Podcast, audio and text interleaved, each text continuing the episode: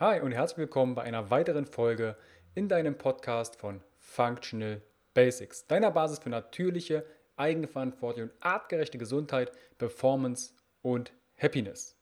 Heute dreht sich alles um deine Bewegung. Also wenn du zum Beispiel Probleme oder Schmerzen in deinem Bewegungsapparat hast. Ich durfte wieder ein tolles Interview führen und zwar mit dem Sportphysiotherapeuten Daniel Förster.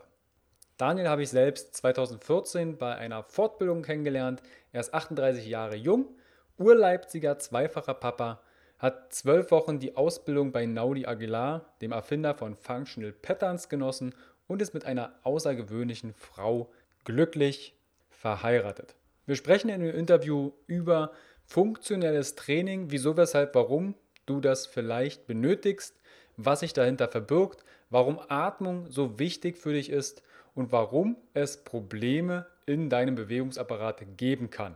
Natürlich sprechen wir auch über Lösungen. Alle Erwähnungen verlinke ich dir natürlich in den Show Notes. Ich wünsche dir viel Spaß mit Daniel im Interview. Bis gleich nach dem Intro.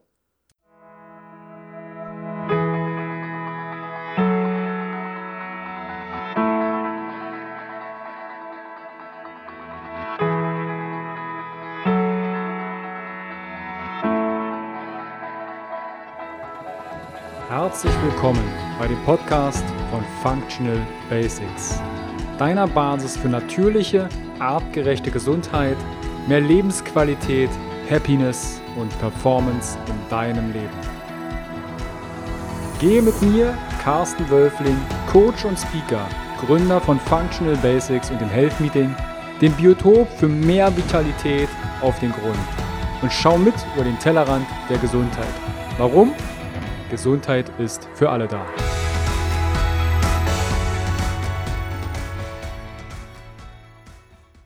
Herzlich willkommen beim Podcast neben mir, falls du das Video siehst, wenn das überhaupt mal veröffentlicht wird oder zuhörst. Neben mir sitzt der Daniel Förster. Und Daniel, du bist ein, in meinen Augen ein Fundus an Bewegungswissen. Würde ich jetzt mal so sagen. Du wirst gleich dich noch selbst vorstellen. Wir haben uns ja damals gerade festgestellt, 2014 beim OS-Coach, beim Oliver Schmidtlein, bei einem Kurssystem von ihm kennengelernt. Und da habe ich damals schon gemerkt, boah, was für ein Wissen im Bereich Bewegung. Und das sind ja schon ein paar Jahre ins Land gestrichen. Und ich möchte mit, dem, mit dir heute mal darüber sprechen, was denn Bewegung, funktionelles Training, Training überhaupt mit dem Menschen macht. Brauchen wir das überhaupt in der heutigen Zeit? Und äh, vielleicht können wir sogar ein paar Einblicke in verschiedene Bewegungssysteme mal werfen, was du da für Erfahrungen hast. Und genau. Danke dir, Daniel, dass du dir die Zeit nimmst. Wir sind übrigens in der Physiotherapie Petzold hier in Leipzig, wo du Therapeut bist. Daniel, schön, dass du da bist. Carsten, äh, vielen Dank für deine Zeit und für die Möglichkeit, dass wir uns nach all den Jahren treffen konnten, um zu diesem spannenden Thema miteinander sprechen können. Das Thema Bewegung ist ja sicherlich etwas, was dich sehr häufig tangiert, oder? Von Patienten her? Absolut. Ähm, in allererster Linie kommen die Leute meist mit Schmerzen oder nach Operationen zu uns und merken gar nicht, wie sehr sie in ihrer Bewegungsfähigkeit durch ihren Beruf, durch ihre Sportart eingeschränkt sind. Zu der Zeit, wo wir uns kennengelernt haben, war ich passionierter Triathlet und habe eigentlich gar nicht gemerkt, was ich meinem Körper so angetan habe in der Zeit, weil ich da sehr fokussiert dieser Sportart nachgegangen bin. Und das ist auch das, was ich ganz oft bei meinen Patienten sehe, die dann sagen, ich mache doch Sport. Was machen Sie denn für einen Sport? Ich fahre ganz viel Rennrad. Ich, und sonst so? Was machen Sie beruflich? Na, ich bin Außendienstmitarbeiter. Ich sitze acht Stunden im Auto und mehr. Und dann ist Rennradfahren eigentlich mit das Schlimmste, was man seinem Körper antun könnte. Ähm, Aber eigentlich angenehm, weil du sitzt ja wieder. Du sitzt wieder, ja. das kennt der Rücken schon zu gut. Ja. Ähm, Worauf ich hinaus will, ist, dass ähm, funktionelles Training wird heute sehr oft inflationär benutzt als Begriff. Funktionelles Training ist für dich ein anderes als für mich, für den Büromitarbeiter ein anderes als für den Koch oder für den Lastwagenfahrer. Und so sollten wir das auch immer wieder betrachten. Und Lass mal, bevor wir in dieses Thema funktionelles Training reingehen, ähm, erklär doch mal ganz kurz den Teilnehmer, wer du bist, also was okay. du mit ähm, also, ich bin seit 2004 Physiotherapeut, habe meine Ausbildung hier in Leipzig gemacht, hatte dann ganz viel Glück, äh, dass ich viele, viele großartige Lehrer kennenlernen durfte. Ähm, ich habe mich ähm, mit dem Redcode-System aus Norwegen sehr, sehr intensiv beschäftigt. Redcode ist was? Redcode ist ähm, die Urfirma des Schlingentrainings, die sich da auch insofern sehr viele Gedanken über Tests ähm, und Therapie gemacht haben, so auch sehr viel geforscht haben zu dem Thema. Es ist, heute ist ja immer so die Frage nach wissenschaftlicher Untermauerung. Da waren die sehr, sehr fleißig. Also man geht nicht rein und sagt, Carsten, du machst jetzt Übung A, sondern wir gucken erstmal und schauen nach sogenannten Schwachstellen in deinem muskulären ähm, Funktionskettensystem. Das wird dann geprüft und daraufhin wird dann deine Therapie für dich, Carsten, ausgearbeitet. Die kann für mich schon wieder ganz, ganz anders aussehen. Mhm. Dann hast du das schon angesprochen, dass wir beide beim Oliver Schmidtlein gemeinsam waren. Ähm, einschneidend für mich war, ich habe 2015 einen ganz großartigen Lehrer gehabt in Belgien. Das äh, war der Karim Mahmoud äh, aus Lindau am Bodensee, der damals noch für Functional Patterns gearbeitet und der hat mich da auch mehr oder weniger gezwungen, nach fünf wirren Tagen, die mich gar nicht befriedigt haben, in die Staaten zu gehen. Und das muss ich sagen, hat sich für mich sehr gelohnt und hat meine Sichtweise auf funktionelles Training immens verändert. Insofern das grundlegende Bewegungsmuster, egal wo wir hingehen auf der Welt, egal auf welchem Kontinent wir uns befinden, immer gleich sind. Das ist Laufen, Rennen, Gehen, Werfen oder etwas schlagen, schubsen und natürlich atmen. Mhm. Atmen ist eines der grundlegendsten Bewegungsmuster, was leider bei vielen Therapeuten völlig unbeachtet bleibt. Die Bewegungsmuster oder?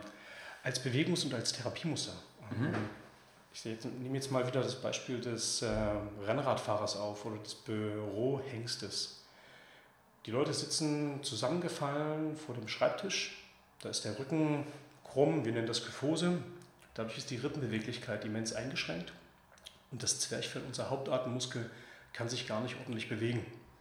Und wenn sich das Zwerchfell nicht hoch und runter bewegen kann, das äh, den Brustkorb ordentlich weiten kann, stehen unsere Schultern schlecht, wir kriegen Schulterschmerzen, wir haben eine schlechte Haltung und gehen eventuell mit dieser schlechten Haltung, egal zu welchem Sport, und kriegen dann Schulterschmerzen. Egal, ob du schwimmst, ob du Gewichte hebst, ob du gern kletterst. Wenn du das mit einem unentfalteten Brustkorb machst, mit einem zusammengefallenen Brustkorb, mit verkürzten Bauchmuskeln, die wir durch viel Sitzen, suboptimales Training nach dem viel Sitzen haben. Ja. Wenn also der Bürohengst am Strand gut aussehen will und dann noch ein paar Klappmesser und äh, Crunches zu Hause macht oder unterm Tisch auf Arbeit, dann wäre es suboptimal. Ähm, wenn das Hauptziel gut auszusehen ist, gibt es tatsächlich keine besseren Übungen als Klappmesser und Sit-Ups, wenn es um die Optik geht. Okay. Wenn es um die Funktion geht, ähm, muss ich per se sagen, habe ich noch keinen Patienten, Sportler. Ein Klappmesser machen lassen? Äh, doch, früher, wo ich es nicht besser wusste, kurz nach meiner Ausbildung machen lassen, definitiv. Mhm. Auch durch meine Sportart, ich komme eigentlich aus dem Fußball, da wurde das auch so gemacht. Das machen ja alle so und dann wird immer viel kopiert. Da habe ich das natürlich auch gemacht.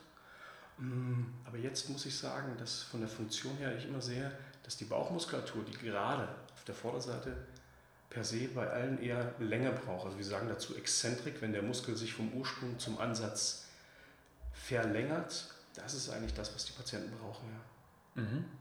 Du hast äh, gerade bei funktionellem Training, auch bei Redcord gesagt, dass getestet wird. Nicht, da sind wir, denke ich, auch mit vielen ich hoffe mit vielen Trainern auf einer äh, Wellenlänge, dass wir sagen, wir müssen erstmal was uns anschauen.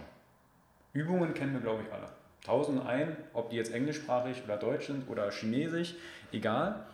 Aber was der Klient explizit braucht, auch eine Kniebeuge.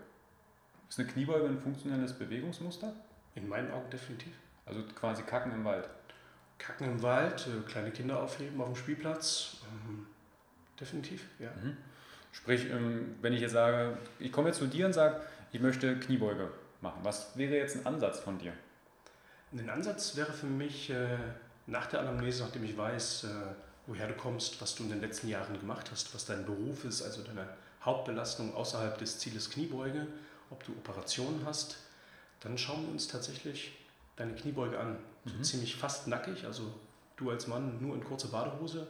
Wir filmen das von vorne, von der Seite, von hinten und dann machen wir Muskeltests und schauen, ob alle Muskeln in diesem Muster Kniebeuge mitmachen dürfen, mitmachen. Mhm. Und dann machen wir Therapie-Training. Mhm. Und dann schauen wir uns kurz danach wieder dieses Video an und können sofort feststellen, haben wir den richtigen Knopf gedrückt oder haben wir Mist gemacht. Und das ist auch das Schöne, finde ich, an unserem Beruf, ähm, selbstkritisch das zu dokumentieren für den Kunden, Klienten, Patienten und für den Therapeuten. Ja. Ich glaube, es gibt halt auch viele Knöpfe, die man drücken kann, wo es dann schlechter wird, wenn die Person dann so nach Hause schickst und sagst, okay, alles ist gut und sagt, ey, ich kann Kniebeuge, dann macht sie sich vielleicht sogar noch mehr kaputt. Ähm, absolut. Ähm, man kann viele Knöpfe drücken. Die Leute lassen dann natürlich nicht loslaufen aus der Praxis, äh, wenn wir den falschen Knopf gedrückt haben. Durch, am Anfang ist uns das und auch mir sehr oft passiert. Ähm, mit der Erfahrung ähm, und oft wiederholen wird man ja besser. Und man weiß oder man hat einen roten Faden, in dem man sich entlanghangeln kann und weiß, okay, der kommt aus dem Büro oder der kommt vielleicht schon auf den Kraftsport, hat jetzt einfach das Gewicht gesteigert und möchte jetzt Kniebeugen machen. Ähm, jemand, der aus dem Büro kommt und in seinem täglichen Leben viel sitzen muss, den Leuten fällt es tatsächlich sehr schwer, die Lordose. Die Lordose ist die Stellung Hohlkreuz. Mhm. Hohlkreuz also Lendenwirbelsäulenbereich. Genau, mhm. Lendenwirbelsäulenbereich gerade oder in der Lordose zu halten. Das ist für uns als Therapeuten natürlich immens wichtig, dass sich das Becken und der Rücken nicht nach hinten kippt, weil das auf Dauer nur Rückenschmerzen produziert. Also das ist so der erste Ansatzpunkt bei den Kniebeugen. Mhm. Kommen die überhaupt dort runter, haben die die Beweglichkeit? Und das ist das, was ich ganz häufig sehe, eingeschränkte Beweglichkeit, aber die Menschen wollen trainieren, dann bist du wieder am Strand, die Leute wollen gut aussehen. Und das ist so, glaube ich, das größte Missverständnis. Funktionelles Training, Schrägstrich, gut aussehen. Funktionelles Training bedeutet eigentlich für mich, der Körper funktioniert besser und schmerzfrei. Mhm. Angepasst auf, die, das Tätigkeitsfeld, das die Person hat oder was sie mitbringt. Exakt. Ich glaube, ähm, wenn wir jetzt, weil du sagtest, die gerade Bauchmuskulatur, ja. Die ist zwar ganz nett, wenn man sie sieht, aber bringt gar nichts, wenn der ganze Rumpf quasi kollabiert oder nicht funktioniert. Oder du nicht richtig Luft kriegst, atmest. Ja, es gibt einen wichtigeren Bauchmuskel, das ist der sogenannte Transversus Abdominis. Der wird gerne als TVA, TVA abgekürzt. Der geht einmal ganz klassisch um die ganze Lendenwirbelsäule herum, wie so ein Gurt, den die Gewichte übertragen. Wie so ein Korsett. Genau. Und dieses Korsett ähm, benötigt unser Körper wir sagen dazu intrinsisch, automatisch. Ähm, alle Erwachsenen hatten schon mal Rückenschmerzen. Dadurch ist diese automatische Anspannung von diesem Muskel verloren gegangen. Hm, arbeitet dieser Muskel nicht gut, bildet er kein Widerlager für den großen Gesäßmuskel, für den Gluteus. Den brauche ich fürs Gehen, fürs Stehen und auch für die besagten Kniebeuge. Und gleichzeitig der Latissimus, sein Gegenpartner auf der anderen Seite. Die bilden so eine schräge Schlinge auf der Rückseite. Und wenn dieser Transversus nicht funktioniert, geht die schräge Schlinge nicht.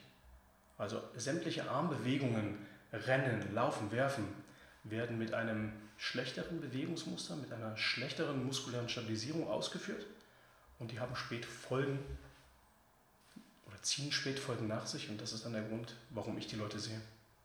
Das heißt, ähm, kann man jetzt, ich will nicht sagen verallgemeinern, aber es ist bei vielen Menschen der TFA, der TFA, ne? TVA. TVA, ähm, nicht adäquat funktioniert? Ja, das kann man so sagen. Äh, die, die Leute, die sehr viel Pilates machen, die können mhm. das tatsächlich sehr gut. Mhm. Mm, Leute, die Yoga machen, da kommt es auf die Yoga-Stilistik an, die mhm. können das auch sehr gut, ähm, verbinden das ausschließlich mit Dehnung. Und wenn die das dann noch zum Beispiel mit Bewegungen im Stehen, also wo die Füße Kontakt haben, wo unser Sensomotorik weiß, ah, ich stehe mit meinen Füßen auf dem Boden, ich muss jetzt meinen meinen Rumpf, meinen Kopf gegen die Schwerkraft im Raum stabilisieren und ich dann den TVA anspanne und mhm. aktiviere, machen die ganzen Übungen noch mehr Sinn. Ah, okay. Ist es beim Pilates dann das Powerhouse, oder? Kann man das genau. so bezeichnen? Ja, das ist exakt das Powerhouse, genau. Da gehört der Beckenboden noch mit dazu, der leider ganz oft vernachlässigt wird, vor allem für Männer. Ja, kann schon fast sagen Tabuthema. Ist nicht im darüber zu sprechen, aber das haben die Pilatisten, kann man das so sagen? Oder Pilat? Das haben die uns voraus, ja. Das Powerhouse ist zu unterschätzt. Ich erinnere mich noch aus dem funktionellen Training, wir haben ja auch den intraabdominalen Druck, quasi so wie so ein Vakuum mhm. in uns. Der kommt nur zustande, wenn Beckenboden und Zwerchfell adäquat ausgerichtet ist, wie so ein Zylinder. Wenn das Becken gekippt ist, dann geht dir schon Leistung verloren aufgrund dessen, weil dein intraabdominaler Druck verloren geht. Ähm, kannst du darauf Bezug nehmen bezüglich, lass uns doch mal beim Beckenboden Mann bleiben. Also auch Frauen haben einen Beckenboden, mhm. aber warum ist das so ein Tabuthema und wie vielleicht kann Mann dazu einen Bezug nehmen? Wir sprechen immer noch über Kniebeuge. Ne? Wir wollen stärker werden und schön am Strand ausschauen. Auch das der Zeitreise zurück in meine Fußballmannschaft in Engelsdorf kam mal jemand zu mir mit einer Men's Health und sagte, guck mal Daniel, hier steht was über Beckenbodentraining drin. Man soll einfach beim Pullern den Strahl anhalten. das, ist, ähm, das ist ein Teil des Beckenbodens, den wir beeinflussen können. Uns geht es aber um den Beckenbodenteil, den man nicht beeinflussen kann. Und den kriegt man am besten mit der Atmung. Also auch das Zwerchfell, was den Rumpf nach oben hin abschließt, geht mit der Einatmung und Ausatmung hoch und runter und drückt dann auf unsere inneren Organe. Und wenn der Beckenboden gut funktioniert, hält der unten das Becken, ich will nicht sagen geschlossen, aber ab, dass die Organe rausgedrückt werden. Und so mhm. kann man mit lapidaren Atemübungen sehr viel Beckenboden trainieren und gleichzeitig Zwerchfell und Brustkorb trainieren. Was dann wiederum diese Beckenstellung, die du gerade ansprachst, für die Kniebeugen beeinflusst. Aber jetzt verkauf mal einen Mann oder wir beide gehen in ein Fitnessstudio und deine Kumpels, gut, du bist ein schlechtes Beispiel, Carsten, aber wir nehmen mal den, äh, den durchschnittlichen Fitnessstudio-Besucher. Und dann sage ich zu dem, wir machen jetzt mal eine Atemübung. Und jetzt gucken alle zu und keiner sieht den Gewichte bewegen. Das ist auch nicht Vogue. Die Leute wollen besser, schneller, höher, weiter. Und alle müssen sehen, dass ich zwei Gramm mehr bewege als du. Aber es ist spannend, wenn du die Atemübung machst und danach vielleicht 5% mehr Gewicht bewältigen kannst in der Kniebeuge und vielleicht sogar einen persönlichen Rekord hast. Das wäre was anderes. Ja, das, äh, das funktioniert auch, vor allem wenn du äh, vorher Rückenschmerzen hast, äh, bei Kniebeugen mhm. oder Knieschmerzen diese Atemsache ist unerlässlich, die vorab zu schalten, damit die Mechanik für die Knie, weil wir brauchen ja den Gluteus mhm. Maximus, das ist der große Gesäßmuskel auf der Rückseite, der ist immens wichtig für unsere Kniebeuge. Und der funktioniert nur mit Beckenboden, diesen TVA, Bauchmuskel und dem Zwerchfell. Mhm. Wird aber immer wieder vernachlässigt. Ja? Lieber schnell Gewichte drauf und los geht's. Ja. Atmen ist ja nicht so wichtig. Atmen Macht man ja automatisch. Das ist automatisch. Spannend. Also auch gerade, ähm, das baut ihr quasi auch im funktionellen Training mit ein, das ja. Thema Atmung. Das ist äh, unsere allererste Übung. Ja. Mhm. Und es gibt äh, nicht wenige Menschen, die am Anfang sehr skeptisch schauen. Wir machen natürlich auch zu, unabhängig von, dem, von der Analyse, von dem Video der Bewegung, die es dir persönlich geht, machen wir natürlich vorher aber auch Fotos von deiner Statik. Mhm. Und mit lapidaren Atemübungen, mit drei, vier Wiederholungen nach fünf Minuten siehst du immense Veränderungen in der Anschaltung deiner Rücken- und deiner Rumpfmuskulatur nur durch, eine bessere Aktivierung deines Zwerchfells. Und wenn du das sind, das zeigen wir den Leuten. Und das, das sieht auch eine Laie, der nicht aus der Medizin kommt, Mann, ich stehe jetzt viel gerade nach ein paar Atemzügen. Mhm. Und so bauen wir das auf. Wie ist es denn jetzt, wenn jetzt der durchschnittliche Büroathlet sagt, okay, jetzt sitze ich halt acht Stunden und dann bin ich vielleicht im Außendienst oder ich habe eine längere Zugfahrt vor mir. Oder, also es gibt ja Leute, die sitzen 16 Stunden mhm. und legen sich äh, sitzend ins Bett. Sitzen eigentlich nur noch. Ähm, was kann denn jetzt so eine Person machen, abgesehen zu euch in die Praxis kommen? Tatsächlich äh, geben wir auf unserem YouTube-Kanal geben wir Sachen weiter, wie auch viele, viele andere Trainer. Solche Leute brauchen per se Beweglichkeitstraining. Mhm die müssen erstmal beweglich gemacht werden, um trainierbar zu sein. Also da gibt es ein Übungsregime von drei, vier Übungen. Du nennst es, glaube ich, immer so schön, das ist wie Zähneputzen. Mhm. Baut es in euren Tag ein. Und so versuchen wir das den Leuten auch mitzugeben, indem wir mit deren Mobiltelefonen sie filmen deren, und ihnen Übungen zeigen. Und da kann ich nur auf das Five-Konzept verweisen.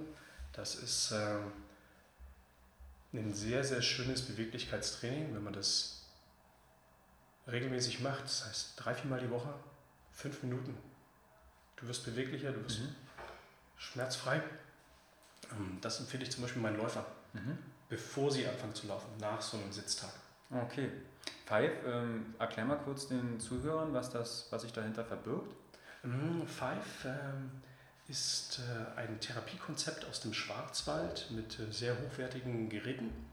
Man braucht die Geräte, tut mir leid, Wolf, ähm, nicht böse sein.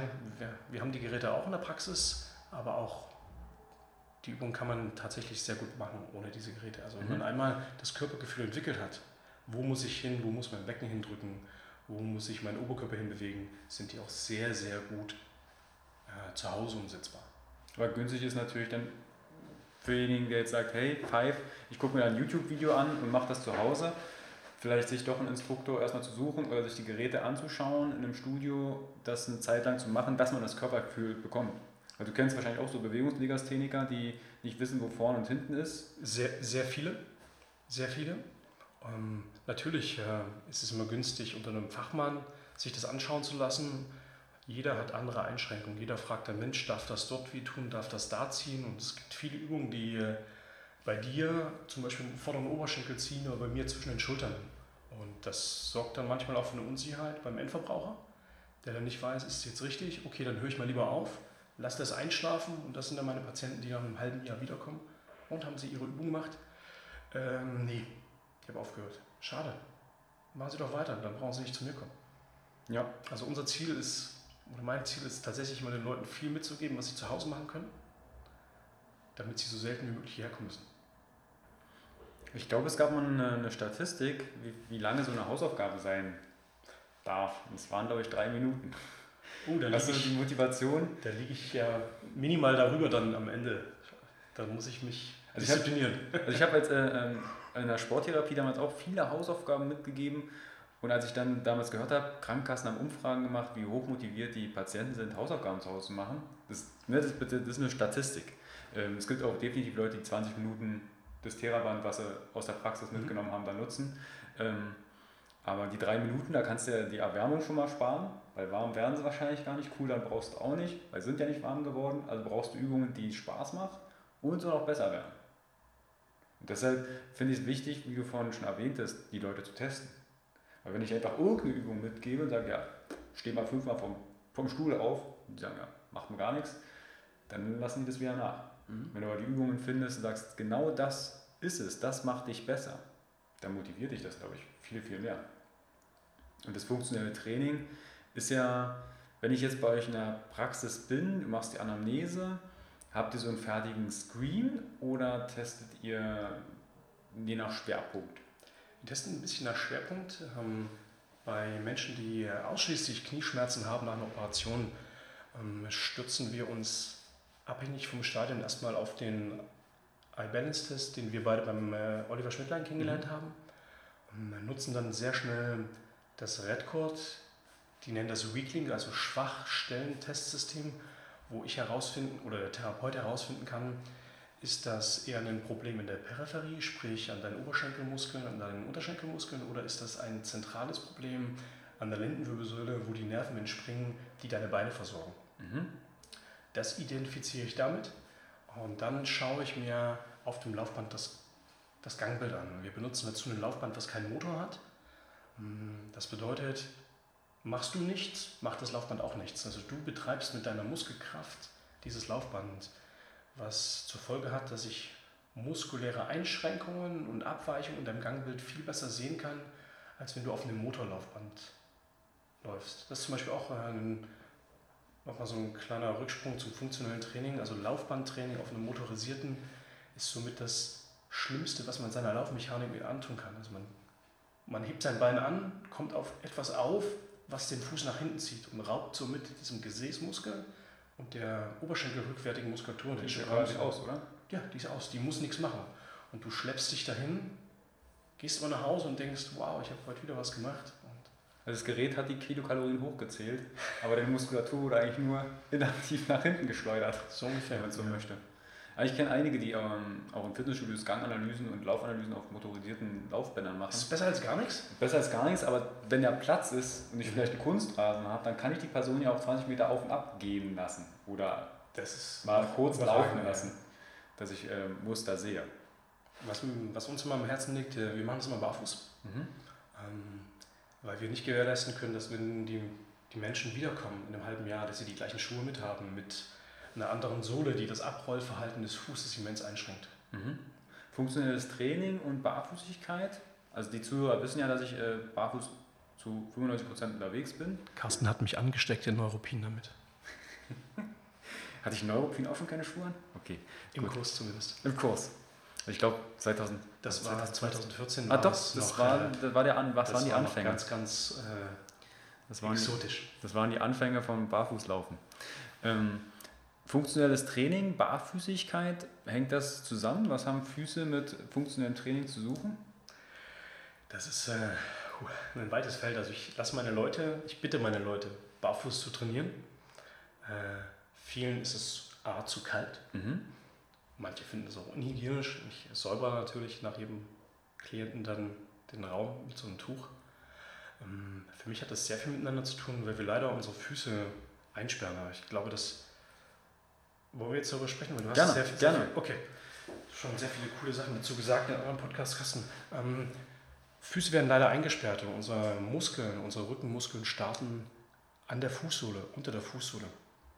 Und wenn wir jetzt unsere Füße, egal in welche Schuhe einsperren, unser Abrollverhalten durch Absätze, durch Dämpfungen an Schuhen verändern, verändert sich natürlich auch mein Gangbild.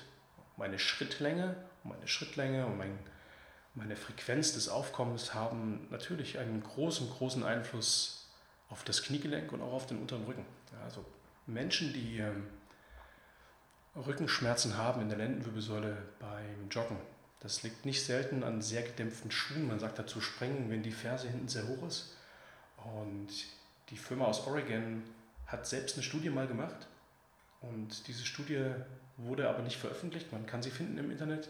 Man weiß, dass Schuhe mit hoher Dämpfung, die diese Firma verkauft, äh, für einen immensen Anstieg bei Patellaspitzensyndrom, also Knieschmerzen mhm. sorgen, Hüftschmerzen und Rückenschmerzen. Und Fersensporn. Also diese Firma weiß das. Mhm. Verkauft aber auch ihre Schuhe. Verkauft aber damit ihre Schuhe, ja. Also vielleicht so einen kleinen Warnhinweis irgendwo hinkleben. Achtung, Sie kaufen noch Rückenschmerzen mit dazu oder Knieschmerzen. Ich war tatsächlich letzte Woche in Dresden in, das erste Mal in einem Laufladen, mhm. wo ich jemanden hatte, der sich damit sehr, sehr gut auskannte und eine ganz tolle Analyse gemacht hat mit mir. Also ich bin selber Leipziger, aber ich kann sagen, der Dresdner Laufsportladen, Entschuldigung für die Schleichwerbung, das war ein ganz großes Kino. Mhm. Sprich, die haben dann eine Laufanalyse mit dir gemacht? Oder? Die, ähm, so weit sind wir nicht gekommen, weil ich wollte keine Schuhe kaufen. Wir sind über ein Gespräch, ich habe habe dort eine Jacke gesucht mhm. fürs Wandern. Ähm, und da sind wir über Schuhe und auf das Thema gekommen und auch über Dämpfung und Abrollverhalten. Das war die, die erste Schuhverkäuferin, die mit mir überhaupt darüber gesprochen haben. Alles andere wurde immer Pi mal Daumen, okay, geh mal schnell, du bist, ich habe das jetzt mal im Leben mal gehört, du bist Überpronationsläufer, du brauchst den den Schuh. Mhm. Und habe dann immer so eine Baukastenschuhe bekommen, mit denen man eigentlich nicht wirklich joggen kann. Und tatsächlich, je weniger ich unter meinem Fuß habe, mm, desto besser geht es mir. Also wenn ich Baukastenschuhe trage und joggen gehe, das schmerzt ganz schön im Knie. Aber es ist genau das, was du gerade äh, vorhin sagtest mit, ich möchte mehr, ein bisschen mehr Gramm auf mein Gewicht äh, bei Kniebeuge. Ne? Mhm. Weil wenn ich jetzt sage, ey, ich will in einem Jahr einen Marathon laufen, bin vorher Jogging-Schuh gewohnt und jetzt kaufe ich mir den Hightech noch was Schuh oder sage, ja, eigentlich ist Barfußlaufen oder Minimalschuh vielleicht günstiger, steige um, merke, kacke, ich kann den Marathon gar nicht im Jahr laufen, weil meine Füße derart degeneriert sind, dass ich das niemals schaffe. Und dann muss der Körper sich wieder anpassen. Vielleicht kriege ich sogar, wenn ich barfuß dann anfange zu laufen und mir irgendeine Lauftechnik anlache, tendenziell eher Schmerzen als in den Jogging-Schuhen. Also dann liegt es ja nicht an dem Schuh oder an dem Equipment, sondern an, mein, an meiner Hardware. Also das, was ich gerade mache. Absolut an deiner Hardware. Und das ist auch ein häufiges Thema, was wir hier sehen, dass Leute sich äh, tolle Software kaufen und die Software von jetzt auf gleich nutzen. Oder dass Leute sich allein trainieren, was zu 50% gut geht. Manche Leute nehmen sich gleich einen Trainer, ähm, der sich mit Umbaumechanismen von Sehnenmaterial, also eine menschliche Sehne, braucht über ein halbes Jahr, um sich anzupassen. Wenn ich jetzt das Thema Kniebeugen oder Joggen nehme, mein Oberschenkelmuskel, der kann das gut verkraften, meine Wadenmuskulatur auch. Die Achillessehne und die Patellasehne, also die, Patel die, das ist die Kniescheibensehne vom Oberschenkelmuskel, die wiederum, die vertragen den Umbau nicht so schnell. Die müssen sich da auch erstmal anpassen an die neue Muskelmasse. Und so ist es auch mit dem Laufschuh. Wenn du umsteigst, sieht nicht schick aus, aber würde ich immer so einen kleinen Schuhbeutel mitnehmen und mal einen Kilometer mit dem Schuh laufen. Dann mal den nächsten Tag zwei Kilometer oder ich baue das in einer Intervallform auf, dass ja. ich Stück für Stück mit meinem alten, Stück für Stück mit meinem neuen laufe. Wir haben nicht wenige Sportler, die einen Fersensporn haben, weil sie ihren 15 Kilometer Ausdauerlauf am Wochenende in ihren neuen äh, leichten Schuhen gemacht haben, Barfußschuhen. Das ist das kann schnell. Ich hatte tatsächlich eine Geschichte in einem Barfußschuhladen, da habe ich eine, eine, ältere Frau war das, die hat gesagt, sie will wandern gehen. Hat sich Wanderschuh, Barfußschuh gekauft mit ganz dünner Sohle und gesagt, wie lange fahren Sie denn wandern? Wo fahren Sie denn? Naja, so Mittelgebirge. Ich gesagt, nehmen Sie vielleicht Ihre alten Wanderschuhe mit? Ach, ich kann das. Dann kamen die nach zwei Wochen wieder und er sagt, ich hätte mal die alten Schuhe mitnehmen sollen. Nach zwei Tagen hatte ich so einen Muskelkater an der Fußsohle. Da war der Urlaub gelaufen. Sie konnte zwei Tage wandern von den zehn Tagen mhm. und dann war acht Tage nichts, weil komplett der ganze Körper überbelastet war. Und ich sage, Sie haben quasi die, die Muskulatur nicht mitgekauft. Sie haben nur das Equipment gekauft. Ja, und dann haben wir dann quasi auch ähm, Laufanalyse und Ganganalyse und Co. gemacht und Trainingsplan erstellt. Das unterschätzen sehr viele, dass Muskulatur wesentlich schneller an sich anpasst, aber Sehnen, Bänder, wie lange ein halbes Jahr hast du gesagt? Also man sagt sechs bis neun Monate Sehnenmaterialumbau. Ja. Das ist eigentlich spannend, ne? wie viel wir eigentlich auf Muskulatur zulegen können in kurzer Zeit. Ja. Ist, macht das dann den Sehnen, was kann im schlimmsten Fall passieren mit so einer Sehne? Ähm, die kann im schlimmsten Fall reißen. Vorher entzündet sie sich. Ähm, das ist häufig bei, jetzt sind wir bei den Männern, die im Fitnessstudio sehr schnell Gewicht auflegen, weil die Sprünge sehr groß sind, der Muskel passt sich schnell an. Ja, wenn du vorher von sehr viel Inaktivität kommst und dann anfängst zu trainieren, sind natürlich deine Sprünge groß. Und dann laden sie sich immer mehr Gewicht drauf. Und wenn wir jetzt das Bankdrücken oder ähm, Beugestütz, Dips ist eine beliebte Übung. Wenn man das nimmt, die werden dann oft bei schlechten Ausführungen gemacht, weil mehr Gewicht, der Muskel wächst und dann kriegen die Schmerzen, weil sich die Sehne entzündet. Mhm. Dann gibt es zwei Möglichkeiten. Die schlauen Leute machen Pause, gehen zu einem Arzt oder gehen zu einem Therapeuten, lassen sich behandeln, machen dann weiter. Die, ja, wie soll ich sagen, nicht so schlauen, die trainieren dann weiter den Schmerz, landen dann manchmal bei irgendeinem Arzt. Es gibt auch da sehr, sehr gute und sehr, sehr schlechte. Die jagen dann vielleicht Cortison hinein. Das ist umstritten. Ja, bei Kalkschultern funktioniert das sehr, sehr gut. Bei so Einsteifungsgeschichten. Aber ich stelle mir gerade so Cortison in der Achillessehne vor. Das geht, äh, das kann auch schnell nach hinten losgehen, weil sich das Sehnenmaterial aufweicht. Die Leute haben erstmal keine Schmerzen, trainieren mit der noch nicht gut umgebauten, aufgeweichten Sehne weiter. Und dann knallt's. Und dann knallt's. Und wer macht meistens Sport? Das sind so vorrangig Männer, die ein bisschen älter sind als wir beide, Midlife Crisis, die lange nichts gemacht haben, wo das Gewebe älter ist. Die sind unbeweglich, untrainiert. Die sagen dann, ach so ein Marathon, läuft jetzt mein Kollege, dann mache ich das jetzt mal auch. Aber ich brauche brauch keine Vorbereitung. ich brauche nur gute Schuhe, eine gute Jacke, eine, eine, gute Hose und dann läuft sich eigentlich von alleine.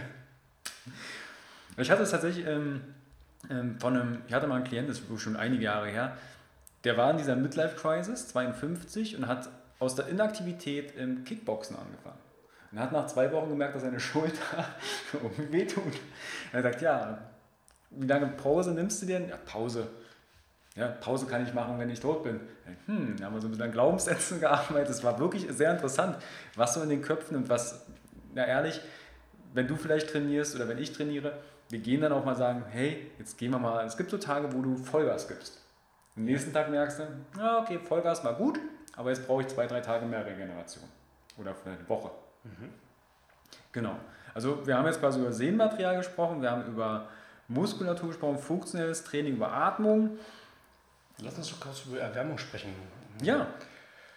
Bei unseren Präventionssportgruppen versuchen wir immer wieder das mit Rollen mit mhm. einzubringen. Rollen mit Bällen, mit äh, Faszienrollen. Ähm, das ist auch so ein Thema, was bei uns, bei unserem Endverbraucher gar nicht gut ankommt, leider. Und eines der wirkungsvollsten... Dass ihr das einbaut oder dass es nicht einbaut? Dass wir es einbauen, mhm. ja. Weil die Leute sagen dann, hey, ich bezahle dafür Sport, ich will Sport machen. Und jetzt stell dir wieder vor, Carsten, du sitzt den ganzen Tag im Büro mit dieser nach vorne gebeugten Haltung, dein Bauchmuskel, deine anderen Muskeln sind zu kurz, da bilden sich wie so kleine Knoten im Muskel. Mhm. Und diese Knoten müssen wir auflösen.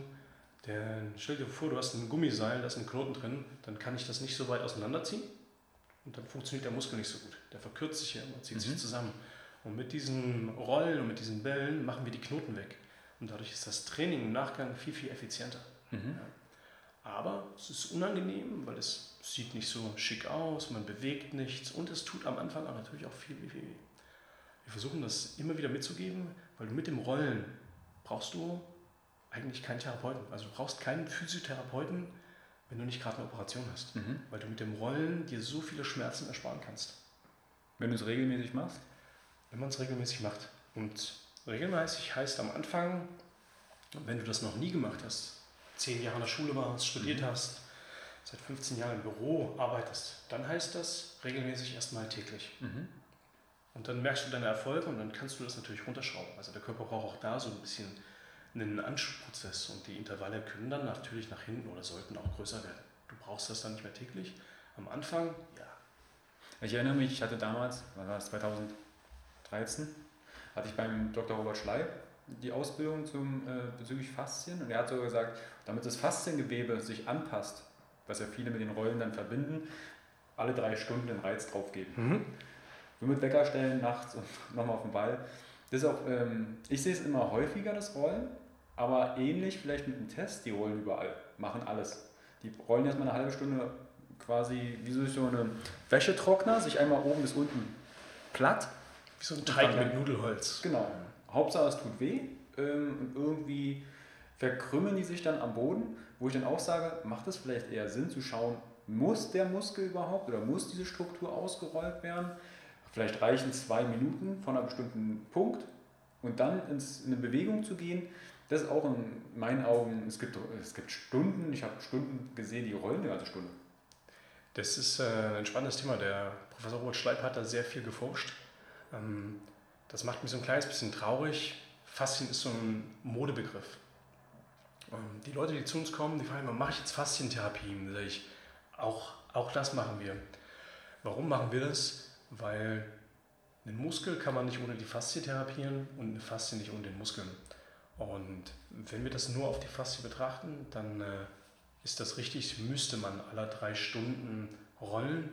Den Blickpunkt, den wir hier haben, ist, wir sagen, wir gehen direkt auf den Muskel oder wollen ähm, initial erstmal den Muskel öffnen, diesen Knoten, diesen Triggerpunkt wegmachen und dadurch entspannt sich auch die Faszie später. Wenn wir das jetzt mal auf deinen Rücken beziehen, jeder hat schon mal Nackenschmerzen oder Nacken zwischen den Schulterblättern gehabt.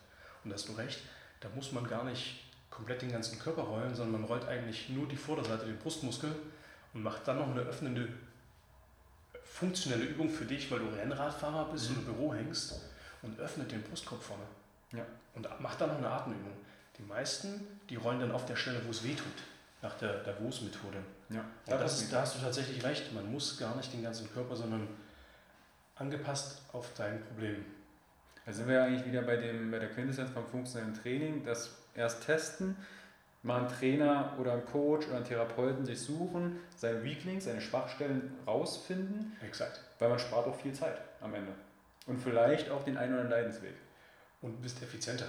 Das ist, wenn, du, wenn du alles drauf machst, ist es wie mit einer Schrotflinte schießen. Du triffst sicherlich irgendwas und hast am Anfang Erfolg, aber irgendwann hörst du damit auf weil das eigentliche Problem wird nicht mehr besser von dir, weil du es irgendwo überrollst. Überrollst und gut kompensierst. Mhm. Ich, ich bezeichne uns immer als Kompensationsmonster. Am Ende wie so ein Kartenhaus, du kannst mal eine Karte wegnehmen, du mhm. fällst zwar nicht gleich zusammen, aber irgendwann stehst du vor, sehen wir mal die Grenze 50 Jahre, stehst du dann vor deinem Haus, vor deinem Körper und denkst, eigentlich müsstest du das ganze Ding abreißen und neu aufbauen. Da fehlt dir dann vielleicht der Rohstoff oder die Zeit. Mhm. Dass wir halt immer wieder hier mal einen Schindel tauschen, hier mal das Fenster ein bisschen kitten, ne, so diese Hausaufgaben machen. Gibt es Sachen, die du persönlich für dich in deinen Alltag integrierst, um deinen Körper gesund altern zu lassen? Ja, also du, eine Sache, über die du in anderen Podcast schon gesprochen hast, ich äh, bade ausschließlich kalt und dusche ausschließlich kalt. Ich ähm, rolle sehr viel mit einem Ball, benutze den immer, wenn meine Kinder keine Zeit haben oder im Bett sind für mich. Ähm, auf dem Fußboden, das mache ich. Ich versuche hier in der Woche auf Arbeit, in den Pausen, ein, zwei Mal das Redcord Training zu machen. Da reichen 20 Minuten und dann äh, übe ich nach der Functional Patterns Methode mit meinen Kollegen gemeinsam immer eine gemeinsame Trainingsstunde, wo wir gegenseitig schauen, okay, das machst du gerade gut und das machst du gerade nicht so gut weil ich mich auch immer wieder dabei ertappe, nur das zu machen, was ich gut kann. Ich glaube, da wird der eine oder andere Zuhörer ich mich auch einschließen, weil warum sollte man etwas machen, was man erstens nicht kann? Ähm, und dann bedarf es natürlich Zeit, etwas Neues zu lernen. Ich finde Lernen total spannend, neue Sachen zu entdecken. Und ich finde. Stellst du für dich fest, Carsten, dass es äh, schwerer wird, neue Sachen zu lernen? Mit mm. zunehmendem Alter? Bisher noch nicht. Mir fehlt manchmal ähm, tatsächlich die Regeneration. Ich habe dann zu viele Sachen gleichzeitig, die ich lernen möchte. Mhm. Und dann fällt das eine oder andere wahrscheinlich runter. Aber ich habe noch nicht das Gefühl, dass nicht so viel hängen bleibt. Aber ich denke, das hängt schon was mit der Regeneration und äh, Priorisierung zusammen. Wo sind gerade meine Prioritäten? Wenn ich jetzt jonglieren lerne als Beispiel und parallel noch einen, äh, einen Spagat und Handstand, dann wird es vielleicht schwierig. Wenn du dann sagst, okay, ich fange mit Jonglieren an und dann mal mit einem Spagat und dir hinterfragen, warum mache ich das eigentlich? Das ist, glaube ich, auch für viele, warum trainieren sie bestimmte Sachen? Was ist das, das Urziel? Will ich wirklich sexy am Strand stehen oder suche ich vielleicht jemanden, mit dem ich mich reproduzieren kann? Brauche ich dazu ein Sixpack oder muss ich da vielleicht besser atmen und ohne Rückenschmerz die Hüfte bewegen können? Ja, also funktionelles Training finde ich ein extrem breites Feld. Was ist denn funktionelles Training nicht? Kann man das abgrenzen? Das ist ganz schwer. Also ich kann das für alle Leute, die eine sitzende Tätigkeit haben, würde ich pauschal sagen, alle Übungen im Fitnessstudio, wo ihr sitzt an einem Gerät, wo ihr wieder diesen Hüftbeugewinkel wie auf einem Stuhl habt, das ist schlecht, das ist unfunktionell. Ja? Weil ich will die Funktion wiederherstellen, verbessern deines Körpers. Und wenn du den ganzen Tag schon sitzt, macht es aus meiner Sicht keinen Sinn, dich dann wieder in einem Fitnessstudio hinzusetzen. Am besten noch an der Beinübung, du hebst dein Bein an gegen Gewicht und guckst dann noch in dein Handy, was ich auch schon gesehen habe, oder guckst noch einen Film nebenbei und hm. lenkst deinen Körper damit ab, zu trainieren, abzuschalten, was Tolles zu machen, indem du einen Film guckst. Ja. Das, das sind zum Beispiel unfunktionelle Übungen. Ja? Also die Kniebeuge zum Beispiel, das ist für mich keine unfunktionelle Geschichte. Ja? Das ist eine hochfunktionelle Geschichte, aber abhängig für eine Sportart. Für einen Läufer zum Beispiel wäre das nicht das erste Mittel der Wahl für mich, ja? Mhm. weil beide Beine stehen ja nebeneinander und der menschliche Körper funktioniert reziprok. Das heißt, wenn wir gehen, wenn wir rennen, bewegt sich der rechte Arm nach vorne und das gegenüberliegende Bein bewegt sich nach vorne. Das heißt Kreuzgang. Mhm. Und deswegen wäre das zum Beispiel für einen Läufer kein Thema für mich, das als Übung zu nehmen. Was wäre dann zum Beispiel, wir sprechen ja wahrscheinlich von Antirotation, ne? also dass du quasi die Rotation abfangst. Ähm, dadurch, dass wir am Anfang vorhin über den Brustkorb gesprochen haben, der so doll zusammengesunken mhm. ist und nicht so gut funktioniert, ähm, können wir Erwachsenen per se erstmal alle schlecht rotieren. Also mhm. Unsere Brustwirbelsäule ist von den Gelenkflächen so gebaut, dass wir dort 35 Grad drehen können. Und jetzt sind wir zusammengesunken, wir können nicht gut atmen, dadurch drehen wir dort oben nicht. Wenn wir jetzt unsere Kunden fragen, wo hast du Rückenschmerzen, ist das die Lendenwirbelsäule oder die Halswirbelsäule, weil die beiden kompensieren die Mangelrotation dort oben. Mhm. Also will ich am Anfang erstmal wieder Rotation oben beibringen, um dann später, was du gerade gesagt hast, dort oben eine gewisse Antirotation zu haben. Mhm. Aber um Antirotation zu machen, muss ich erstmal Rotation. Genau. Und die können wir Erwachsenen durch unsere Vergangenheit, Schule, Studium, unsere Hobbys. Also entweder ich laufe nicht mehr oder ich fange wieder an, in der Brustwirbelsäule zu rotieren. Mhm. Ist die Brustwirbelsäule so ein, so ein Knackpunkt, die ja. Steifer wird? Ja, die, die steifer wird. Äh, einmal durch die, wir haben ja äh, eine Lendenwirbelsäule, eine Brustwirbelsäule und eine Halswirbelsäule. Und zwischen den ganzen Wirbelkörpern liegt eine Bandscheibe. Und diese Bandscheibe ist wie so ein Schwamm. Und dieser Schwamm saugt sich nachts so ein bisschen mit Wasser voll, wird dadurch wieder ein bisschen größer. Das ist der Grund, warum wir abends ein bisschen kleiner sind, weil die Schwerkraft uns zusammendrückt. Und man hat in Untersuchungen festgestellt, das war, glaube ich, der Herr Bodcook aus Australien 1997 oder 92, nagel mich darauf nicht fest, dass ab dem 44. Äh, Lebensjahr man im MRT und im Röntgen keine klare Trennung mehr sehen kann zwischen einer Bandscheibe und dem Wirbelkörper, dass sie dann mehr oder weniger verwachsen sind. Also eine mhm. Bandscheibe wird, je älter wir werden, auch knöchern. Mhm. Das heißt also, dass mir die Beweglichkeit verloren geht, aber geht die Beweglichkeit verloren und mir auch, weil wir es nicht benutzen. Wenn wir sagen, beide es genau. oder benutzt die Beweglichkeit, wenn ich mich wieder rotiere, ja. wer hat denn das gesagt? Ich weiß gar nicht mehr, wo ich das Zitat gelesen habe übertragenen, wenn du die Bewegungsausmaße in deinem jungen Alter nicht nutzt, dann wird es halt im, Alt, im späteren Alter immer schwieriger, das überhaupt zu bekommen. Es ist nicht unmöglich, aber es ist schwer und der Aufwand äh, ist viel, viel größer. Das ist auch die Leute, die, die zu uns kommen, die haben durch Kind, Beruf 10, 15 Jahre wenig oder gar nichts gemacht. Und die sagen dann, ich bin so traurig. Das ging doch früher so gut. Früher ging es einfacher. Ja? Wenn ich jetzt meinen Töchtern was zeige oder wir was zusammen üben, die lernen das viel, viel schneller als ich. Und wenn wir im Alter etwas neu lernen wollen, das bedarf viel mehr Übungsstunden, als wenn wir in die Vergangenheit reisen könnten. Kann man das so, weil wir vorhin Software und Hardware hatten, mhm. weil die Hardware einfach dann altert oder nicht genutzt wird? Wir, haben ja, wir können ja jederzeit ein Software-Update machen. Ich sehe einen Handstand oder ich sehe mhm. einen, einen Spagat, und dann probiere ich es mit meiner Hardware aus und denke, okay, hm, funktioniert gar nicht. Das funktioniert äh, meistens nicht, weil die auf den Spielplätzen sehe ich das ganz gut, mhm. ähm, weil die Leute zu unbeweglich sind. Also ich stelle mir oft fest, die Unbeweglichkeit ist das, das erste Problem.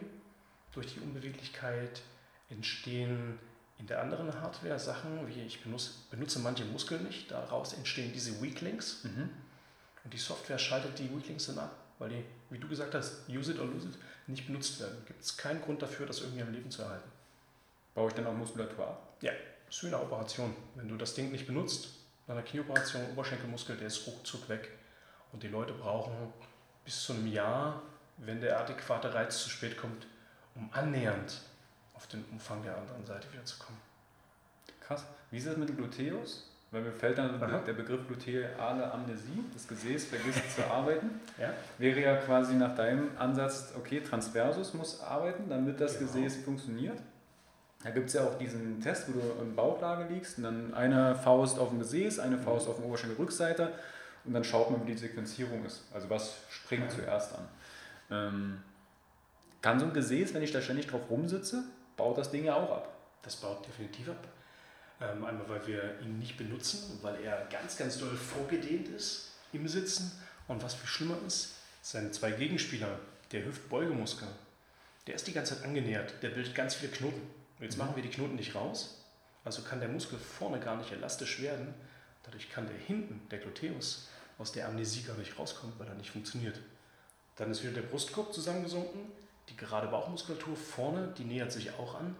Die bringt den Rücken wieder in eine Position, wo der Gluteus noch mehr auseinandergezogen wird. Deswegen nicht gut funktionieren kann. Die Übung, die du gerade angesprochen hast, dieser Test, den habe ich vorher auch gelernt, den habe ich vorher auch angewendet. Und jetzt weiß man, okay, der Gluteus auf der linken Seite, der funktioniert nur gut, wenn das rechte Bein genau das Gegenteil tut. Sprich, der linke Gluteus ist aktiviert, also brauche ich auf der anderen Seite eine Deaktivierung des Gluteus. Und das kriege ich dadurch hin, dass ich das rechte Bein einfach vorderseitig anspanne. Also dass ich die Beugerkette auf der rechten anspanne und links die Streckerkette. Da sind wir wieder bei dem Kreuzgang, bei dem Reziproken. Und dann sind wir bei dem Thema, wir fügen Hard- und Software zusammen. Das heißt, bei dem Test müsste ich dann quasi ein Bein in die Matte oder in den Boden spannen lassen also im Liegen gehen quasi. Im Liegen gehen, ja. Und dann kann man auch wieder die Arme mit reinnehmen. Hm. Dann machen nämlich die Arme auch genau das Gegenteil. Es wäre eine Möglichkeit, sich das anzuschauen. Es wäre auch eine Möglichkeit, das auf dem Laufband zu tun. In einem Redcode kann man das isoliert gucken. Mhm. Aber da sind wir auch beim Liegen. Ich mache es ich mach's sehr gerne im Stehen. Dann machen wir den Kreisschluss zum Barfußlaufen. Mhm. Weil die Fußsohle mit den ganzen Sensoren, Messfühlern und auch den Muskeln über die Wade, Ischikoralmuskulatur, die spielen eine ganz entscheidende Rolle für den Gluteus mit. Dass, der, dass das Gesäß weiß, okay, ich komme jetzt auf, ich muss aktiviert werden, mhm. weil es wahrscheinlich jetzt in die Fortbewegung geht. Ja. Wir, wir springen von einem Thema ins nächste, das ist immer, das wirft meine Frau mal vor. Beim Laufen ist es ja auch so, ähm, wenn wir, wenn wir gehen und die, die verschiedenen Laufstile betrachten, eigentlich laufen wir ja fast alle Ferse. Keiner läuft mhm. Mittelfuß. Wir wünschen uns das alle. Ähm, und in dem Moment, wo wir mit der Ferse aufkommen und dieser Fersenzug beginnt, beginnt eigentlich die Aktivität der Rückseite. Mhm. Und je mehr wir unseren Becken und unseren Oberkörper dann über den aufgesetzten Fuß nach vorne bewegen, arbeitet der Gluteus. Mhm. Also quasi, wir reden vom Gehen. Vom Gehen, ja. Es gibt ja noch Laufen und Sprinten. Joggen wäre so 60er Jahre dazwischen gemogelt von Nike. Genau. Ähm, Jetzt hast du doch den Namen benutzt. Entschuldigung. Da muss man auch mal bei der Analyse aufschauen, ähm, ob man sich Sprinten zum Beispiel als wirklich als Analyse nimmt, mhm. ähm, gehen, laufen und ein bisschen rennen und schräg, schräg joggen, würde ich als Analyse nehmen. Sprinten zum Beispiel gar nicht so gern, weil wir, wir beide gehören zu der Spezies langsamstes Säugetier der Welt. Ja. Ja, wir können zwar ganz lange rennen, ausdauernd, wir haben kein Fell mehr und so weiter und so fort. Mhm. Ist deswegen Sprinten so wichtig für uns? Ich glaube, die wenigsten verletzen sich beim Sprinten, ja. wenn sie weg, wegrennen. Genau. Wir aber, müssen nicht mehr wegrennen. Aber viele versuchen ja, ich sag mal, einen Marathon zu sprinten. Mhm. Also sie versuchen schnell ausdauernd zu sein. Was ich finde ein bisschen die Trux ist, weil es geht so ein bisschen an so Anpassung vorbei. Aber da kommt der Wettkampfgedanke. Aber das Rennen, da siehst du ja, ich mache mir manchmal den Spaß, Leipziger Marathon, setze mich an die Seite und nehme das mal auf. Mhm. Also wenn du eine, eine, Pferdeherde siehst, dann laufen die alle homogen. Auch ob jung, ob alt, die laufen alle, ob da gibt es verschiedene Gangarten bei Pferden, Galopp und äh, Trab und Co. Und wenn du Homo sapiens im Marathonfeld siehst, da läuft jeder anders. Das ist überhaupt nicht homogen. Schrittlänge, klar.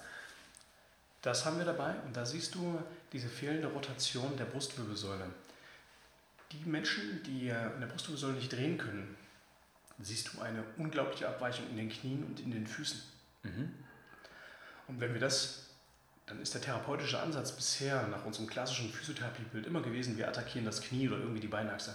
Solange du die Brustwirbelsäule der nicht wieder beibringst zu drehen, wird sich die Rotation, dieses Rumschlackern an den Knien beim Rennen nicht verbessern. Mhm.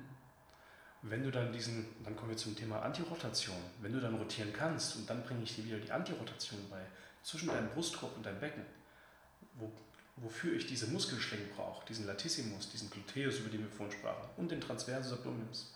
Und auf der Vorderseite die Gegenschlinge, die dann so ein X bilden, wenn die dann antirotatorisch wirken, dann funktioniert das mit den Beinen sehr gut und dann siehst du die Leute ihre Arme auch nicht mehr vor sich rumschlenkern.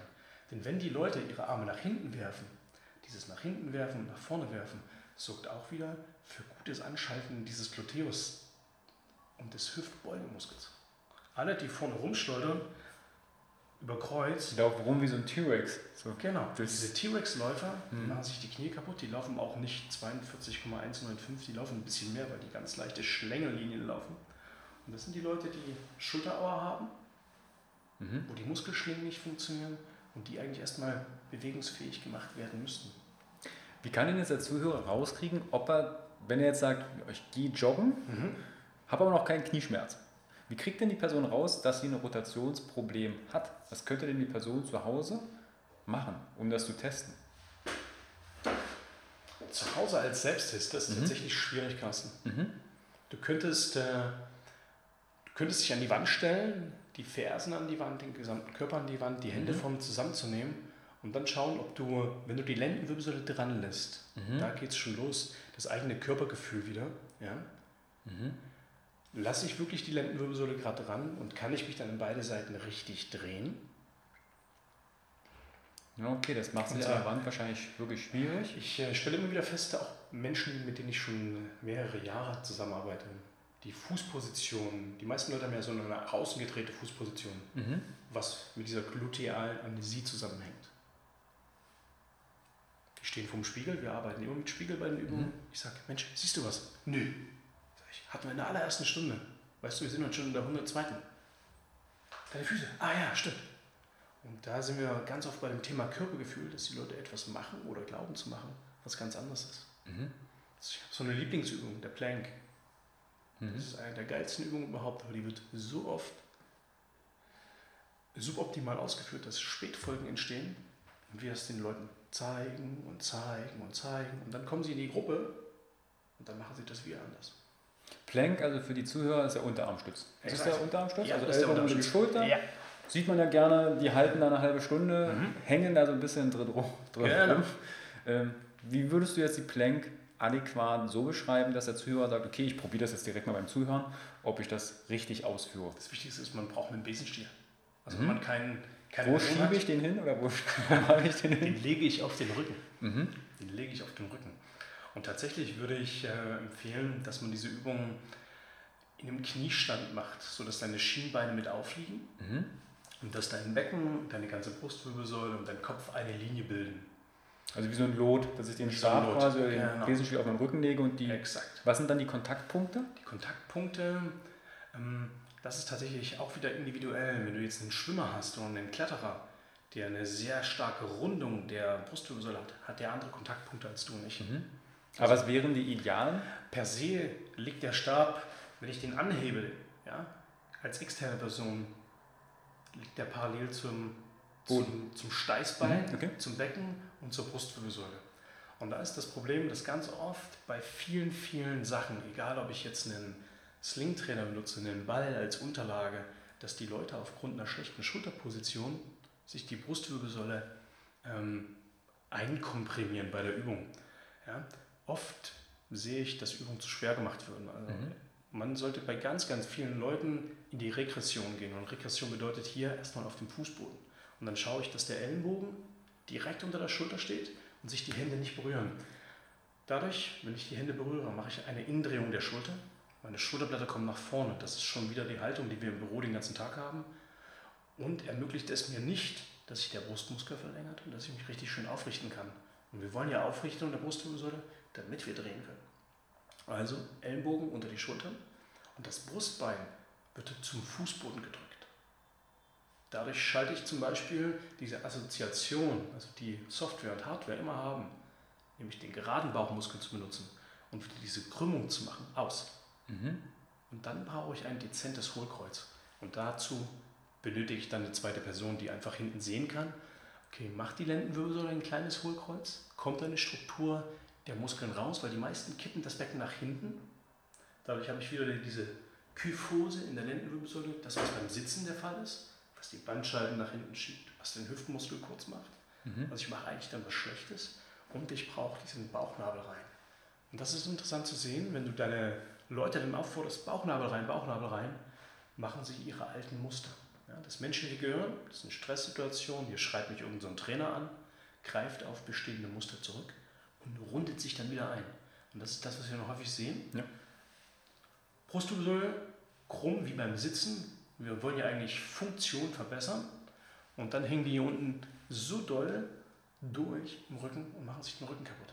Und dann, das sind dann die Leute, die sagen, nee, ich habe aufgehört zu üben, weil es tut mir weh. Ja, Weil sie die Übung adäquat falsch machen. weil sie die Übung adäquat falsch machen, genau. Oder eigentlich in ihrem Sinne richtig, weil sie nur das Körpergefühl nicht gut ist. Ja.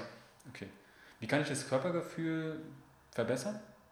Ich würde diese Übung erstmal im Stehen machen, an der Wand. Mhm. Genauso wie gerade beschrieben, bloß ich lehne mich an die Wand. Dass ich die Schwerkraft ausschalte. Dass ich, ja, ich nehme die Schwerkraft ja mit, wenn ich mich hinstelle. Also Schwerkraft, na, Also zumindest ist sie nicht ganz das so Gleiche, wir sagen das Okay. anders. Genau. Okay. Die Übung ist dann leichter. Mhm. Du stehst an der Wand und kriegst erstmal ein Gefühl, wohin bringe ich meine Brustwirbelsäule, wohin bringe ich mein Becken, Mhm. was macht mein Bauchmuskel. Und dann nehme ich mir einen Spiegel dazu und gucke, nähert sich mein Brustkorb dem Becken an, wenn ich den Bauchmuskel anspanne. Mhm. Immer wenn man den Sixpack-Muskel sieht, dann ist die Übung falsch. Hm. Weil dann greife ich wieder auf den Strandmuskel zurück. Und der zieht quasi Brustkorb, Becken zusammen. Exakt. Okay. Da Also ich du- Rotation und viele Spätfolgen. Das wird die einen oder anderen äh, Spiegelposer jetzt äh, wahrscheinlich nicht gerne hören wollen. Die zu Hause vom Spiegel gerade geguckt haben. Jetzt ist aber mein Sixpack weg. Das hängt vielleicht mit dem Körperfettanteil. Wir haben ja alle ein Sixpack. Man sieht es auch eigentlich immer. Mir wird immer gesagt, ich habe einen Waschbärbauch. Hauptsache die Kiste funktioniert. Der Rumpf muss funktionieren, ob man das jetzt sieht oder nicht. Es gibt Leute, die kriegen Rückenschmerzen beim Akt. Also beim, Ja, ja. das ist eigentlich natürliche Selektion. Nur therapieren halt alles. Okay, also wir haben äh, verschiedene Bereiche jetzt vom funktionellen Training äh, beschrieben. Gibt es drei Dinge, um den Podcast noch abzurunden? Drei Dinge, die du den Zuhörern mitgeben möchtest, um in seinen Bewegungen mehr Qualität und sag mal, auch am Ende mehr Gesundheit zu kreieren?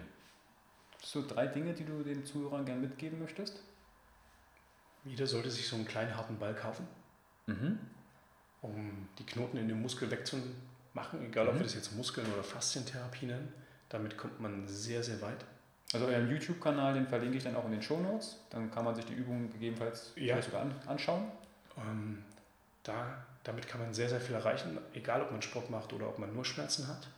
Ähm, Und dann würde ich mir tatsächlich äh, die Videos ähm, der Biomechanik-Klinik, das sind die eigentlichen Erfinder des Five-Konzeptes, der Walter mhm. Packi aus Freiburg im Breisgau anschauen. Da sind sehr viele so tolle Sachen dabei, wie man selber zu Hause ohne Material sich beweglicher macht und damit mhm. trainierbar macht, also aus diesen Mustern des Alltages rausholt. Mhm. Ich, mir, ja, das sind die sinnvollen zwei. Das dritte wäre jetzt, kommt zum Sport zu uns. Also ja, so das Functional Patterns mit seiner Dreidimensionalität, das ist schon, das ist schon unschlagbar. Also für einen, ja. Okay. Also, falls ihr, wobei Leipzig ist ja eigentlich eine Weltstadt, kommt man überall hin. Von daher, ähm, Physiotherapie Pezold, Daniel Förster kann ich sehr empfehlen. Danke dir, Daniel, für deine Zeit, auch für die vielen Einblicke und so weit sind wir gar nicht abgeschwiffen. Also wir sind ja immer beim funktionellen Training geblieben und auch bei den Bewegungsmustern. Also von daher vielen lieben Dank fürs Zuhören und ich hoffe, dass der Zuhörer, also du quasi auch was mitnehmen konntest. Wenn du Fragen hast, kontaktiere gerne den Daniel. Ich verlinke das dann alles in die Show Notes und dann findest du da auch noch mehr. Daniel, ich danke dir. Viel, vielmals. Carsten, vielen Dank für deine Zeit. Gerne. Hi und vielen lieben Dank für dein Vertrauen und deine kostbare Zeit. Mit dem Podcast von Functional Basics schiebe ich meine Gesundheitsrevolution Gesundheit ist für alle da weiter an. Wenn dir die Folge gefallen hat, dann bewerte meinen Podcast gerne bei iTunes. Du hast kein iTunes? Kein Problem. Mach einen Screenshot vom Podcast und teile diesen gern im Social Media, wie zum Beispiel Instagram und verlinke mich mit functional.basics und nutze den Hashtag Gesundheit ist für alle da. Teile gerne den Podcast und Gesundheit mit deinen Freunden und Bekannten. Warum? Gesundheit ist für alle da. Du hast Anregungen für weitere Folgen oder Fragen? Dann schreibe gern an info at functional-basics.de mit dem Betreff Podcast und ich melde mich sehr gerne bei dir zurück. Du wünschst dir mehr Gesundheit, Lebensqualität und Performance im Beruf und Leben? Dann unterstütze ich dich als Coach sehr gerne. In den Show Notes findest du einen Link, wo du dein kostenfreies Beratungsgespräch mit mir vereinbaren kannst. Du bist Unternehmer, möchtest mehr über die Gesundheit und Performance für deine Mitarbeiter erfahren oder organisierst Events? Als Speaker und Trainer gestalte ich für dich interaktive und abwechslungsreiche Seminare, Workshops und Vorträge rund um artgerechte Gesundheit und Performance. Du möchtest von zu Hause mehr über deine Functional Basics erfahren? Dann melde dich für meinen kostenfreien Functional Basics Guide an und erhalte noch mehr Einblicke in die Welt natürlicher, artgerechter Gesundheit und Performance. Ich wünsche dir einen wundervollen Tag. Dein Carsten.